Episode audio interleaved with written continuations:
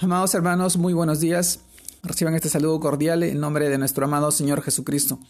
Y el día de hoy permítanme poder compartirles eh, la reflexión diaria, en la cual hoy tocamos el título sobre Somos fruto de su aflicción.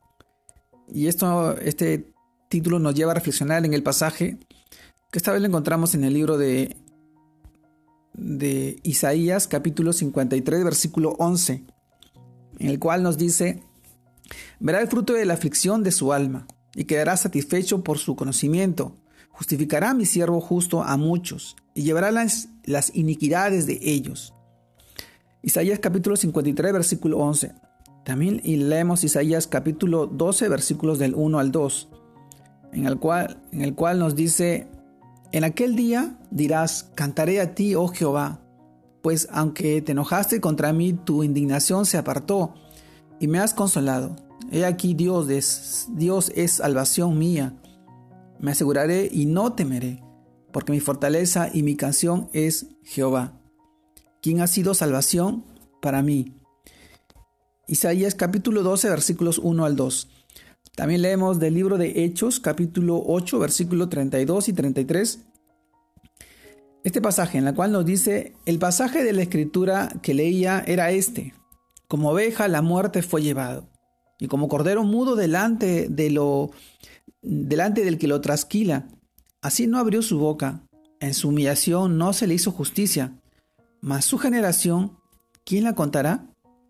Porque fue quitada de la tierra su vida. Hechos capítulo 8 versículo 32 y 33.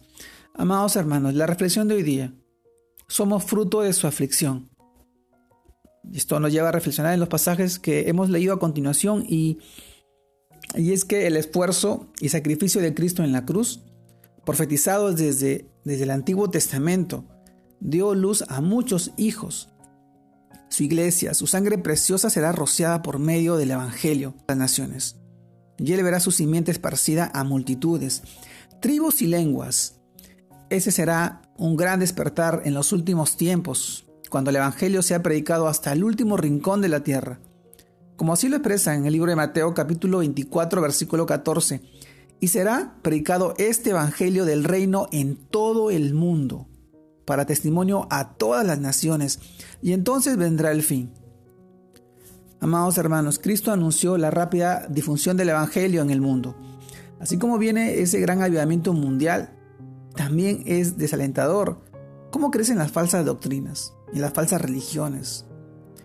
Que la iglesia de Cristo se ve tan insignificante en número, pero el Señor quiere que nuestra actitud frente, frente no sea de eh, frente a actitud sea de regocijo, porque es parte de las profecías que se cumplirán en los últimos tiempos antes de la segunda venida como también lo expresa en el libro de Mateo, el capítulo 24, muy conocido para nosotros, versículos 11 y 12. Y muchos falsos profetas se levantarán y engañarán a muchos por haberse multiplicado la maldad, y el amor de muchos se enfriará. Esto nos hace reflexionar sobre los falsos eh, pastores, falsos profetas que se dignan a llamar eh, en determinadas denominaciones, pero todo ese espíritu de prosperidad, comodidad, inmoralidad y placer va a ser derrotado por la palabra de Dios. Toda falsedad, violencia, avaricia y rebelión serán echados fuera, porque el Señor sacudirá a todas las cosas para manifestar su poder a través de su Santo Espíritu. Amados hermanos, habrá un gran despertar espiritual para la humanidad por medio de su iglesia. Recordemos esto, este será un gran acto de amor de nuestro Dios quien quiere que todos los hombres sean salvos y lleguen al conocimiento de la verdad. Nuestro amado Señor Jesucristo nos expresó algún día que Él era el camino, era la verdad y era la vida eterna. En estos atribulados tiempos estamos empezando a ver el cumplimiento de su plan divino, que llegará a feliz término. Porque el gran día se acerca, cuando la iglesia dejará este mundo, con un canto de victoria cuando Jesús regrese por ella. Amados hermanos, a nosotros nos corresponde estar alertas, preparados, en oración y creciendo en santidad para que seamos esa iglesia pura y sin mancha que el Señor llevará a las bodas del Cordero, como lo expresó en el libro de Apocalipsis, escrito por el, por el apóstol Juan en el capítulo 19, versículo 7. Gocémonos y alegrémonos y démosle gloria porque han llegado las bodas del Cordero y su esposa se ha preparado. Nuestra iglesia, la amada iglesia, el Señor verá por fin todo el fruto de su aflicción y se gozará con nosotros en el cielo y seremos bienaventurados.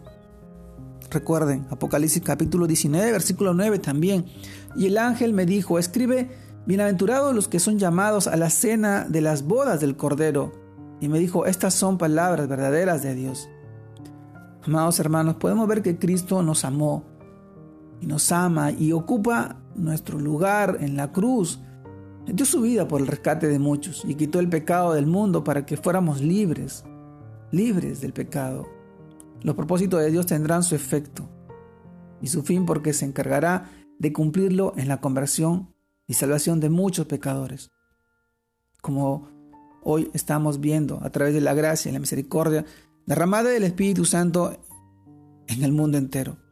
Amados hermanos, somos fruto de su aflicción, somos fruto de su amor, de su infinita misericordia, de su fidelidad.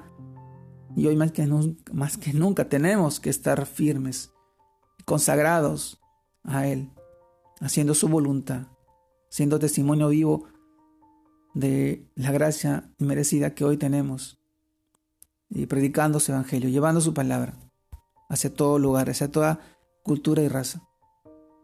Te mando un fuerte abrazo, Dios te guarde y te bendiga en este nuevo inicio de semana, que sigas creciendo en el Señor, para la gloria de Dios Padre, el Hijo y el Espíritu Santo. Un fuerte abrazo, Dios los guarde y los bendiga.